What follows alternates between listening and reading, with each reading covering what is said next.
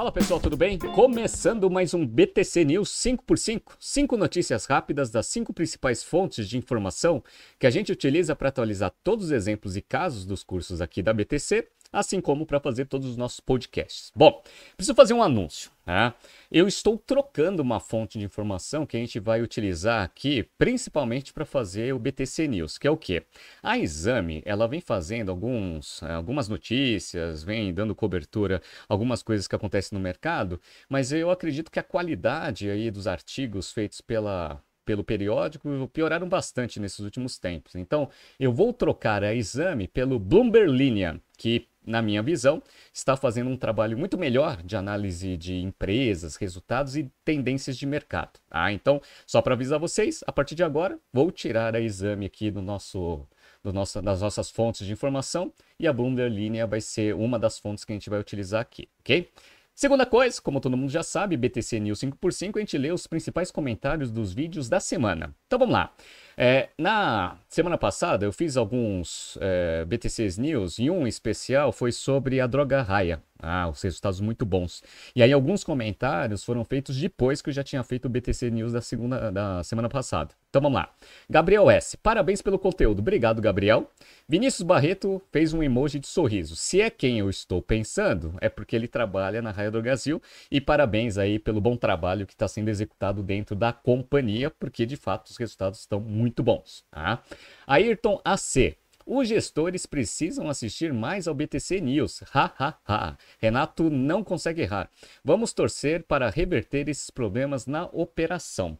Isso daqui foi um comentário do vídeo da Alpargatas, que eu falei que eu tinha antecipado em dezembro de 21. Ah, e até deixei o link do BTC Journal, que eu falei sobre a empresa, em relação à aquisição da ROTS, que eu achei que tinha sido num valor muito elevado e que as chances de dar, dar resultado para o acionista essa aquisição seriam muito baixas. E aí os resultados estão vindo muito ruins aí nesse ano em especial. Né? Jorge Salgado ele fez uma, um comentário nesse vídeo também. Ele falou assim: ó, Bom dia. Nos preços atuais, vale a pena a ação da Alpargatas ou a tendência de queda deve prosseguir? Bom, uma coisa que eu preciso deixar claro aqui é que todos os vídeos que a gente faz, a gente não dá nenhuma recomendação de compra ou venda de ativo, né? Mas uma coisa, Jorge, eu posso te, te responder. Eu acredito que existem ativos melhores no mercado para o mesmo risco. Eu acho que isso daí que é a minha resposta. Apesar que hoje, eu estou gravando na quinta-feira, foi um mar de sangue no mercado de ações.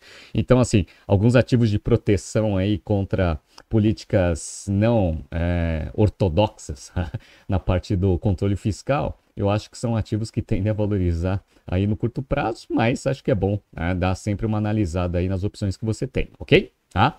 Rodrigo Lineiro. Renato, comenta o tombo de 17% nas ações do Bradesco. É para já? E a gente vai falar nesse BTC News 5 por 5 Armando Abraão Moraes. Ele fez um comentário sobre o vídeo que eu falei sobre FTX e FTT. Vamos lá.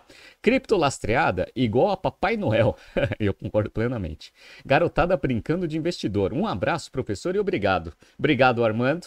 E eu também não invisto em cripto, porque eu acredito que a maior parte das cripto que tem no mercado, elas têm é, pouco fundamento. Né? Bitcoin tem, ah, mas o resto aí eu tenho uma certa dificuldade de entender onde que está o valor. Né?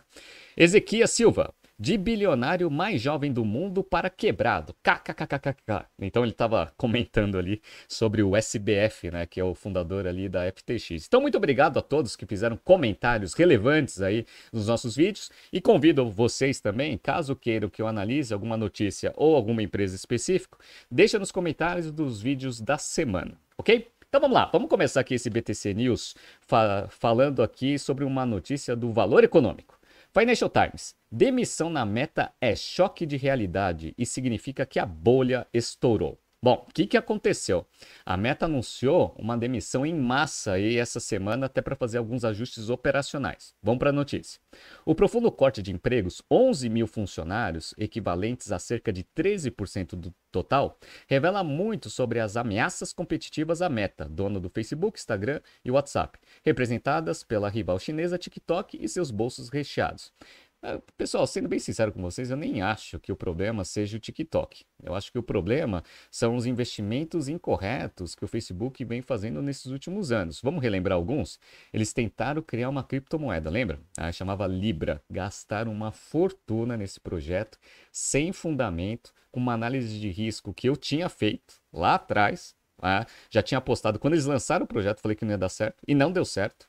E aí depois tentaram apostar em outras coisas que também não deu certo. E agora estão gastando uma fortuna para construir um metaverso. Então tem um conjunto aí de coisas que o Facebook fez de errado, né? Que fizeram, obviamente, a empresa chegar na situação que está. Né? Então não é só o TikTok propriamente dito. Né? Eu acho que o TikTok é, deve ser um dos menores dos problemas que ele tem hoje. Né?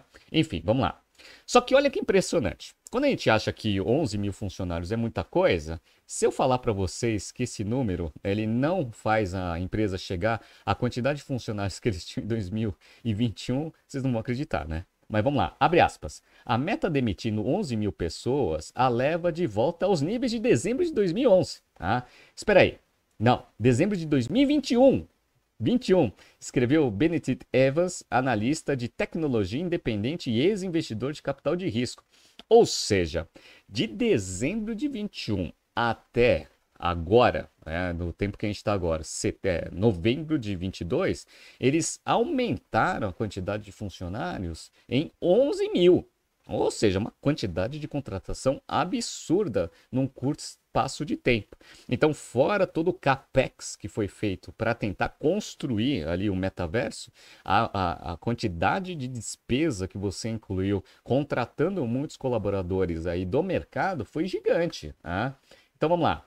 Entre as áreas afetadas, a de recrutamento foi duramente atingida. Empresas como Stripe e Twitter concentraram seus cortes de empregos nos profissionais de recrutamento, já que haviam congelado as contratações, de forma que os recrutadores da Meta também estavam preparados para as más notícias. Então é aquele negócio, né? Se a demanda por contratação ela sobe muito, que foi o que aconteceu de dezembro até agora, o seu time de recrutamento também tem que crescer. Então, provavelmente deve ter sido um crescimento estrondoso, dado que agora a, a, a, a, direção da empresa é em otimizar quadro de colaboradores, obviamente você não precisa ter um time gigantesco de recrutamento. Então, tá lá cortando bastante gente, fazendo aqueles ajustes operacionais, até porque os resultados estão bem ruins e o investimento no metaverso está cada vez maior. Tá? Então, vamos ver o que vai acontecer, mas ajustes de quadros de tempos em tempos acontecem. Bora, vamos lá.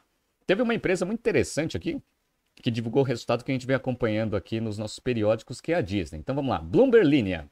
Disney tem recordes com parques pós-Covid, mas perde no streaming. A ação despenca. Vamos lá, vamos entrar aqui na notícia.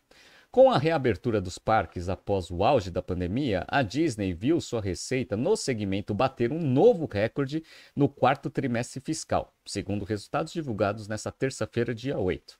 No entanto, enquanto os parques tiveram uma receita de 7,4 bilhões de dólares no trimestre, um aumento de 36% em relação ao ano anterior, a plataforma de streaming da companhia, o Disney Plus, teve uma receita mensal média por assinante pago nos Estados Unidos caindo de 6,81. Aqui eles colocaram bilhão, mas é, é dólar, tá? Então é, eles, eles tinham um ticket médio de 6,81 dólar e agora passou para 6,10, tá? Segundo a Disney, isso aconteceu devido a um mix maior de assinantes para ofertas de vários produtos, é, parcialmente compensados por um aumento no varejo. As ações da Disney caíam 9,4% às 19 horas e 15 minutos, horário de Brasília, no aftermarket. Ou seja, o mercado não gostou muito do resultado aí da Disney. Vamos lá. Por que, que isso vem acontecendo, né? Então, abre aspas aqui, ó. O rápido crescimento do Disney Plus em apenas três anos desde o lançamento é resultado direto da nossa decisão estratégica de investir fortemente na criação de conteúdo e lançando o serviço internacionalmente. Esperamos que nossas perdas operacionais diminuam daqui para frente e que o app alcance lucratividade no ano fiscal de 2024. Então, 2023 ainda vai dar prejuízo, supondo que não vejamos uma mudança de clima econômico, afirmou o CEO Bob Chapek né, em comunicado. Ou seja, Grande expectativa de crescimento aí para os resultados da Disney é conseguir ganhar bastante escala no streaming e fazer esse negócio com ganho de escala ser minimamente lucrativo. não foi o que aconteceu. Vamos entrar aqui nos resultados? Então, ó, só para mostrar para vocês que no ano a receita cresceu 23%, ah, então chegando a 82 bilhões de dólares. E o lucro operacional cresceu 56%. É aquele negócio, né? Muito custo fixo né, dos parques. Agora que você começa a ter bastante demanda de visitantes, você consegue diluir bastante esse custo fixo, consequentemente aumentando bastante o lucro operacional. Tá? E o lucro líquido, né, ele aumentou 58%, foi para 3 bilhões 194. Né? Fluxo de caixa, ele aumentou só 8%, chegou a 6 bilhões aqui em relação a 5,5 do ano fiscal de 2021. E o free cash flow, ele ficou em 1 bilhão e 59, uma queda de 47% em relação a, ao free cash flow que ela gerou em 2021. Perfeito. Tá? Quando a gente pega aqui as unidades de negócio, aqui no trimestre, a gente viu que, que a Disney Media, é, Media and Entertainment Distribution teve uma queda de 3%. No entanto, Disney Parks Experience and Products cresceu 36% no trimestre, que foi o que foi noticiado aí pela Bloomberg Linha, ok? Só que em termos de lucro operacional, olha o que aconteceu. A Disney Media Entertainment and Distribution, ela teve uma queda aí de lucratividade de 91%, chegando a só 83 milhões. Já os parques tiveram um aumento de mais de 100%, chegando a 1 bilhão e 500. Então, a Disney está voltando ao que ela era antes. Os parques gerando muito a lucratividade, que vai sustentar o crescimento ali, principalmente da estratégia de ganhar escala em streaming. Tá? Bora, vamos lá. Então, quando a gente pega aqui só a abertura aqui por linhas de receita, a gente vê que o Direct to Consumer, que são né, todos os streams que a Disney tem, cresceu 8% em termos de receita. No entanto, o prejuízo aqui aumentou mais de 100%. Chegou a um prejuízo de 1 bilhão 474 no trimestre. Quando você pega no ano, essa estratégia de crescimento ali no streaming já deu um prejuízo operacional de 4 bilhões, sendo que esse prejuízo tinha sido 1 bilhão e 600 em 2021. Ou seja, a Disney está gastando dinheiro para tentar ganhar mercado. Né? E, aí, e, e, aí que vem né, a perspectiva negativa aí que né, os investidores tiveram com o resultado. Por quê? Porque quando você cresce a receita, no entanto, você cresce de uma forma desproporcional o prejuízo, quer dizer que você está comprando um ah, assinante. E como a gente sabe, modelo de assinatura, você tem lá CAC versus LTV. Se você começa a comprar muito é, o usuário baixando o ticket médio, lifetime value cai, Consequentemente, a agregação de valor desse processo de expansão de base de assinantes ele fica muito menos rentável consequentemente diminuindo bastante a atratividade dessa estratégia.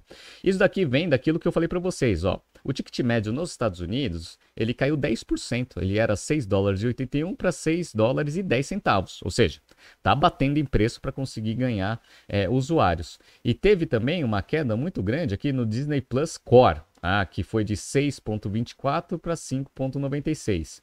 O Hotstar, que já era baixo, né, que é um serviço quase de graça ali da Índia, também caiu 9% era 64 centavos de dólar, caiu para 58 centavos de dólar. Tá?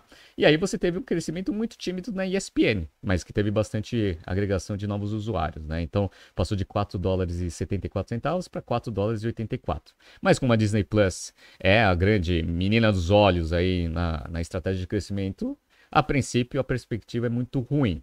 Mas a base de streaming deles está tá, tá bem grande, tá? 164 milhões de usuários aqui, um crescimento de 39% em relação ao ano passado. Então, está começando a fechar bastante o gap ali de usuários que a Netflix tem, que é mais de 200. Então tá ali, ó, tá chegando próximo aí, talvez ali mais uns três trimestres aí já consegue é, tá bem no cangote aí, se não me engano, né, se continuar nesse ritmo aí. Só que tem aquele negócio, né? Você compra o usuário, você perde rentabilidade. Enfim, vamos lá. Essa é a Disney, né? Aí, agora pegando aqui o que me pediram para analisar, Brasil Journal. O que deu errado no trimestre do Bradesco? Tudo, segundo aqui a reportagem. Vamos lá? Então vamos lá. O resultado reportado pelo Bradesco no terceiro trimestre foi simplesmente horroroso, fazendo o papel ter o segundo pior dia desde o plano real. Ah, então fazia tempo aí que o Bradesco não dava, não divulgava resultados tão decepcionantes. O banco conseguiu decepcionar em tudo. Entregou um ROE, Return on Equity, de 13,5% ante a 18% do segundo trimestre e ainda revisou para cima o guidance de PDD, as provisões de devedores duvidosos. O lucro líquido recorrente caiu 22,8% para 5,2 bilhões de reais. Em relação ao ano passado, ficou 20% abaixo do esperado. Abre aspas. Foram os piores números para um banco que eu já vi em 20 anos de mercado, resumiu um gestor. Né? E sabe uma coisa que é interessante, pessoal? Isso não foi o pior, por incrível que pareça. Né? O que o mercado não gosta é de falta de transparência nas suas divulgações de resultados. Ah, e o que, que aconteceu com essa falta de, de transparência? Vou explicar para vocês agora. Vamos lá. O Bradesco disse que os resultados vão continuar fracos por pelo menos mais três trimestres, citando a piora da qualidade do crédito e das perdas na tesouraria. Abre aspas. A PDD no trimestre veio altíssima, 8 bilhões, por conta da piora da inadimplência. Difícil achar que o pior ficou para trás, disse o um analista. Não faltaram críticas à comunicação do banco com o mercado. No acumulado de nove meses, o PDD ficou em torno de 17,4 bilhões de reais. E o banco revisou o guidance do ano para de né, 17 a 21 bilhões, que era o que ele tinha colocado para mercado, que seria mais ou menos a faixa do PDD. Ele aumentou isso para 25,5 até 27,5, ou seja, aumentou bastante aí o que ele espera de PDD até o final do ano, o que sinaliza mais de 9 bilhões de PDD no quarto trimestre, considerando o centro do novo guidance. Abre aspas. Aí eu te pergunto, eles estavam vendo essa PDD rasgando desde quando? Certamente não é desde outubro, mas sim desde julho. Por que não foram ajustando a expectativa do mercado? perguntou um gestor. É aquele negócio, né? Você empresta né, bastante dinheiro aí, tanto para empresas quanto para pessoas físicas. E aí elas começam a não pagar. Ah, por vários motivos, né? Taxa de juros, uma análise de crédito mal feita e assim por diante. E aí o que acontece? Conforme o pessoal vai atrasando né, os pagamentos, você vai vendo que a probabilidade de você não receber esse dinheiro né, o PDD, ele pode ser maior do que você tinha projetado. O que, que você vai fazendo? Trimestralmente, você vai ajustando isso para mais, caso você veja uma tendência da piora aí da sua carteira de crédito. Inclusive, a gente viu que isso estava acontecendo lá com a Renner, por exemplo. Tá? E aí o que aconteceu? Nos primeiros seis meses, eles não tinham feito nenhum ajuste. E aí o que, que o mercado reclamou? Por que, que fez um grande ajuste agora e ainda está falando que isso vai né, aumentar ainda mais no quarto trimestre e ainda por mais dois trimestres para frente? Tá? Ou seja, será que eles estavam escondendo essa piora da carteira no primeiro semestre e agora que não dá mais para segurar e esconder esse número, eles começaram a jogar tudo de uma vez só? Tá? Isso causa, obviamente, uma desconfiança aí do mercado em relação à transparência das provisões que o Bradesco vem fazendo aí nos seus resultados. Né? Isso daqui está generalizado no mercado? Bom, a princípio não. Vamos lá. Depois do fechamento do mercado, o Banco do Brasil divulgou um lucro de 8,3 bilhões de reais, uma alta de 62,7% acima do esperado, e com ROE de 21,8%, muito maior que os 13 ali que o Bradesco teve. O BB elevou o guidance de lucro para o ano de 27 bilhões para de 27,30 para 30,5 e 32,5 bilhões. Ou seja, o Banco do Brasil está numa direção contrária. Ele está falando que os resultados vão ser melhores do que eles estavam esperando. Abre aspas. Que saudade que vai dar, ironizou um gestor sobre a possibilidade do próximo governo colocar gente menos competente no banco e usá-lo para atingir objetivos de política pública. O BB superou não só o Bradesco, mas também o Santander, que teve um lucro de 3,1 bilhões de reais e um ROE de 15,6 no trimestre. O resultado ruim do Bradesco não é estrutural da indústria, é particular do Bradesco. Logo, dá para esperar algo melhor para o Itaú, disse a equipe de seios do Santander em comentários a clientes. Bom, então é isso que aconteceu aqui com o Bradescão. Vamos ver o que vai acontecer. Mas, pessoal, uma coisa é certa né? nível de inadimplência vai aumentar, a taxa de juros está muito alta. Tá? Então, vamos ver aí os resultados. Talvez resultado bom de algum banco seja né, uma possibilidade. É ali ele não querendo aumentar o PDD, mesmo vendo uma piora aí na qualidade de crédito. Tá? Então, vamos ver o que vai acontecer. O Bradesco já jogou tudo no resultado de uma vez. Tá? Então, vamos ver o que vai acontecer. Próximo. Nelfeed. Após turbulências, Magazine Luiza enxerga roteiro para um final feliz. Bom, Magazine Luiza vem sofrendo pra caramba e acabou de divulgar seus resultados para o mercado, qual é na sexta-feira. Então, provavelmente vocês vão estar tá vendo aqui o BTC News 5x5 e a Magazine Luiza nem, eventualmente, para quem vê de manhã, nem fez o call com os, os analistas, mas eu já peguei os resultados, tá? Mas quando você vê esse highlight dessa notícia, parece que as coisas foram melhores, certo? Né? Vou falar para vocês que não. Mas vamos lá. Abre aspas. O cenário econômico está mais positivo. Os juros pararam de subir, a inflação começou a cair, acabou a eleição, enfim. É o oposto do que víamos há um ano, diz Roberto Belíssimo Rodrigues, CFO da Magazine Luiza ao Nelfeed. Passamos por essa turbulência e a tendência é de retomada. Bom, eu acho que essa, essa entrevista foi feita antes né, do que aconteceu hoje no mercado. Então a gente viu a bolsa despencando e o dólar e os, e os juros futuros indo lá para casa do chapéu. Ah, então, será que o pior já passou? Né? Não sei. Ele está com muita esperança aí que o quarto trimestre vai ser muito bom. Ah, vamos ver. A percepção mais positiva é realçada pelo calendário à frente. Com poucas exceções, como em 2021, o quarto trimestre é, melhor, é o melhor do varejo. E nesse ano, além do Black Friday e do Natal, o período será reforçado com a Copa do Mundo do Catar e por um outro componente a princípio favorável ao grupo. Olha, eu já fiz uma análise sobre Copa do Mundo. Copa do Mundo geralmente para varejo é ruim. Eu entendo que a Magazine Luiza vende TVs, né, que a princípio tem um crescimento de demanda, mas eu vi até uma reportagem essa semana sobre um analista do Goldman Sachs que falou que esse negócio de aumento de venda de TV na, em tempos de Copa do Mundo é mito. Ah, então ela fez uma análise bem interessante ali no valor econômico e falou que não existe esse, né, essa tendência tão forte aí no mercado, não. Enfim, Vamos ver o que vai acontecer. Abre aspas. Para nós, a Copa já começou e estamos bastante animados com as vendas de TVs e de produtos ao redor, afirma Rodrigues. O sentimento é de que o pior já passou. Nós nunca deixamos de crescer, mas isso tende a se acelerar, até mesmo porque a base de comparação do ano passado será menor. Hum. Vamos pegar os resultados aqui?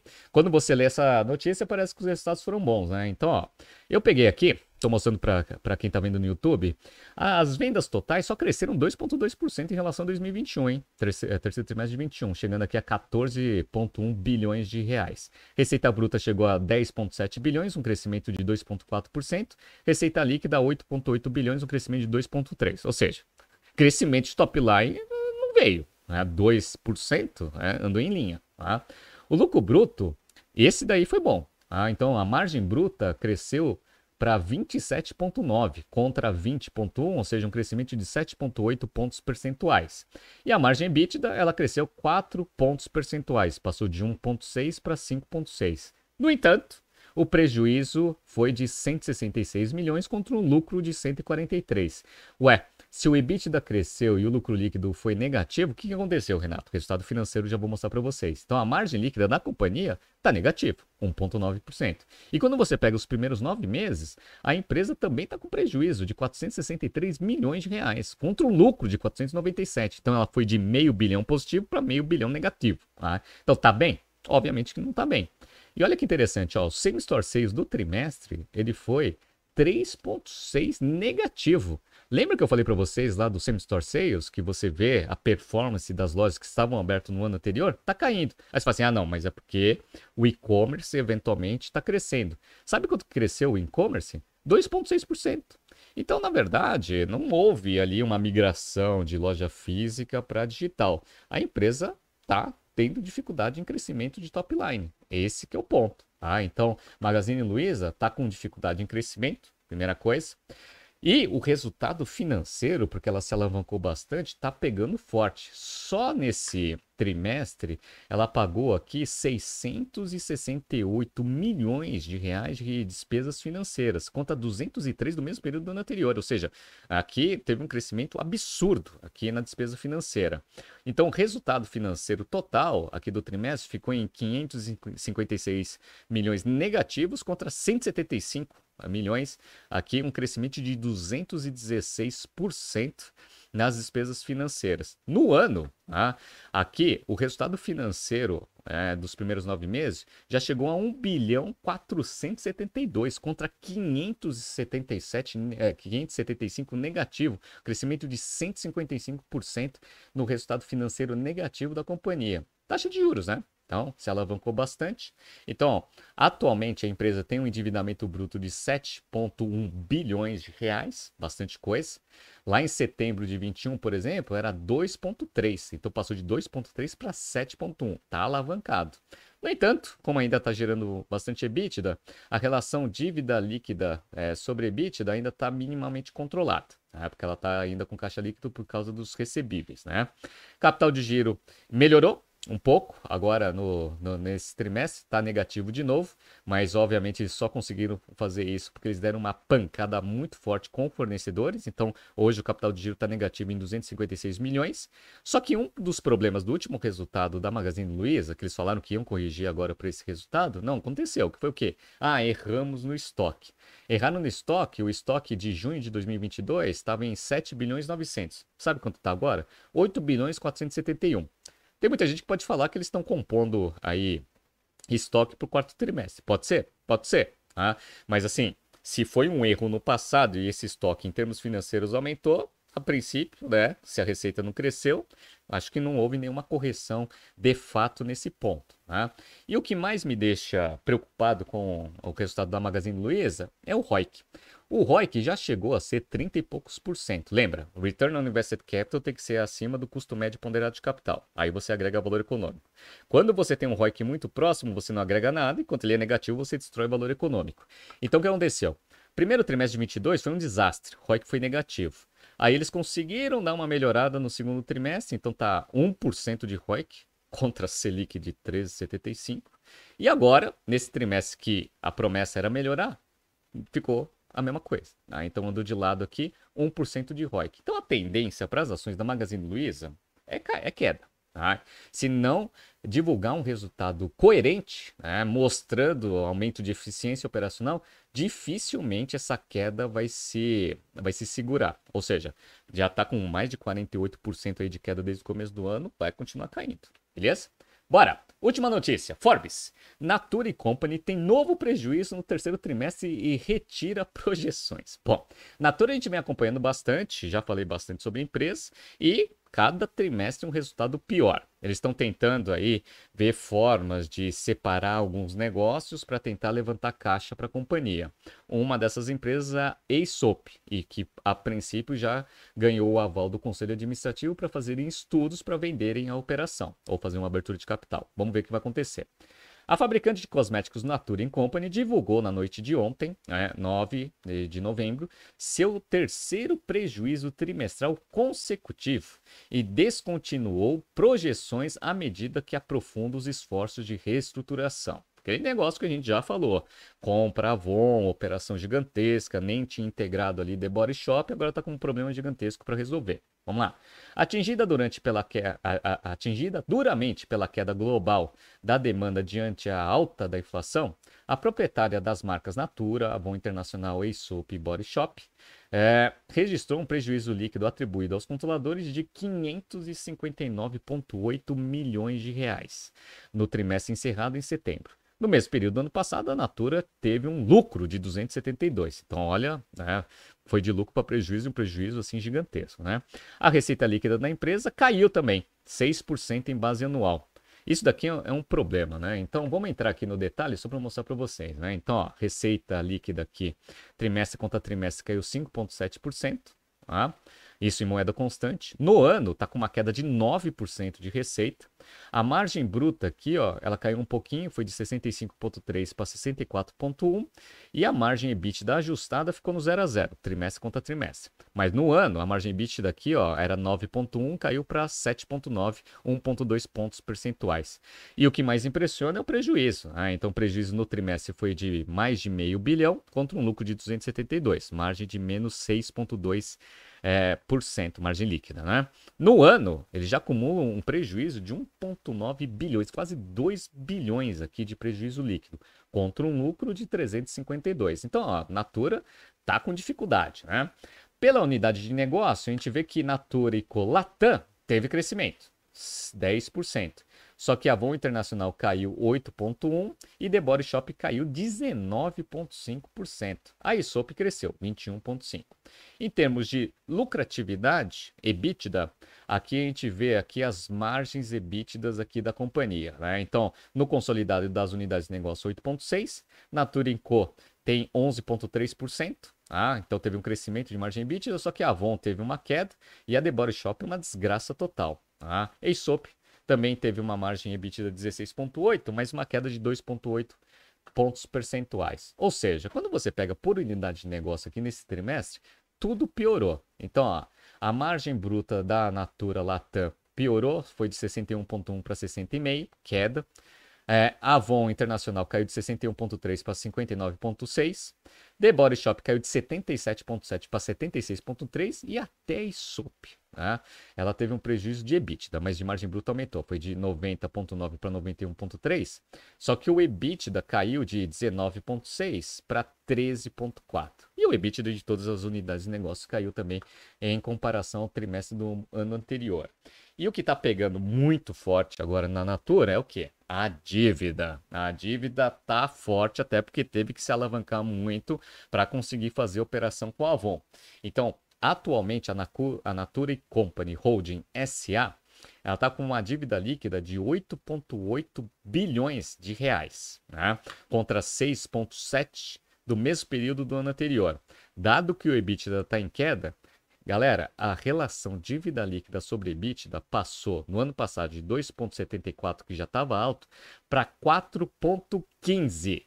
4,15. Então, o que, que vai acontecer? Olha, vai ser extremamente difícil aí a Natura não separar a ESOP para conseguir levantar dinheiro para conseguir dar uma aliviada. Em termos né, de covenants, né, você faz o cálculo usando o IFRS 16. E aí o que, que vai acontecer? A dívida líquida sobre EBITDA dá 2,85. Ah, então aquele 4,15, se você der uma marretada, dá 2,85. 2,85, pessoal, tá próximo do 3. Próximo do 3 ali, proteção para dívida vai começar a estourar. Então, vai separar a ISOP, vai levantar dinheiro para tentar dar uma aliviada aqui no nível de endividamento e alavancagem da companhia. Bom, é isso, né? Então, resultados muito ruins de algumas empresas, algumas outras empresas estão indo muito melhor, mas o mercado de ações está muito volátil esses, esses dias. Tome bastante cuidado aí nos investimentos que vocês vão fazer. Criptomoeda, eu já falei para dar uma analisada um pouco mais detalhada, né? Mas as ações, de uma forma geral, também estão sofrendo bastante. Beleza? Bom, só para anunciar a vocês, né, que segunda e terça-feira não vai ter BTC News, até porque é feriado, a gente volta na quarta-feira, tá bom? Então, bom feriado a todos, descansem bastante e até quarta-feira que vem. Tá surgindo aqui alguns BTCs News passados para vocês utilizarem o feriado para se atualizarem. Não se esqueça de inscrever no nosso canal e na nossa newsletter. Grande abraço e até semana que vem.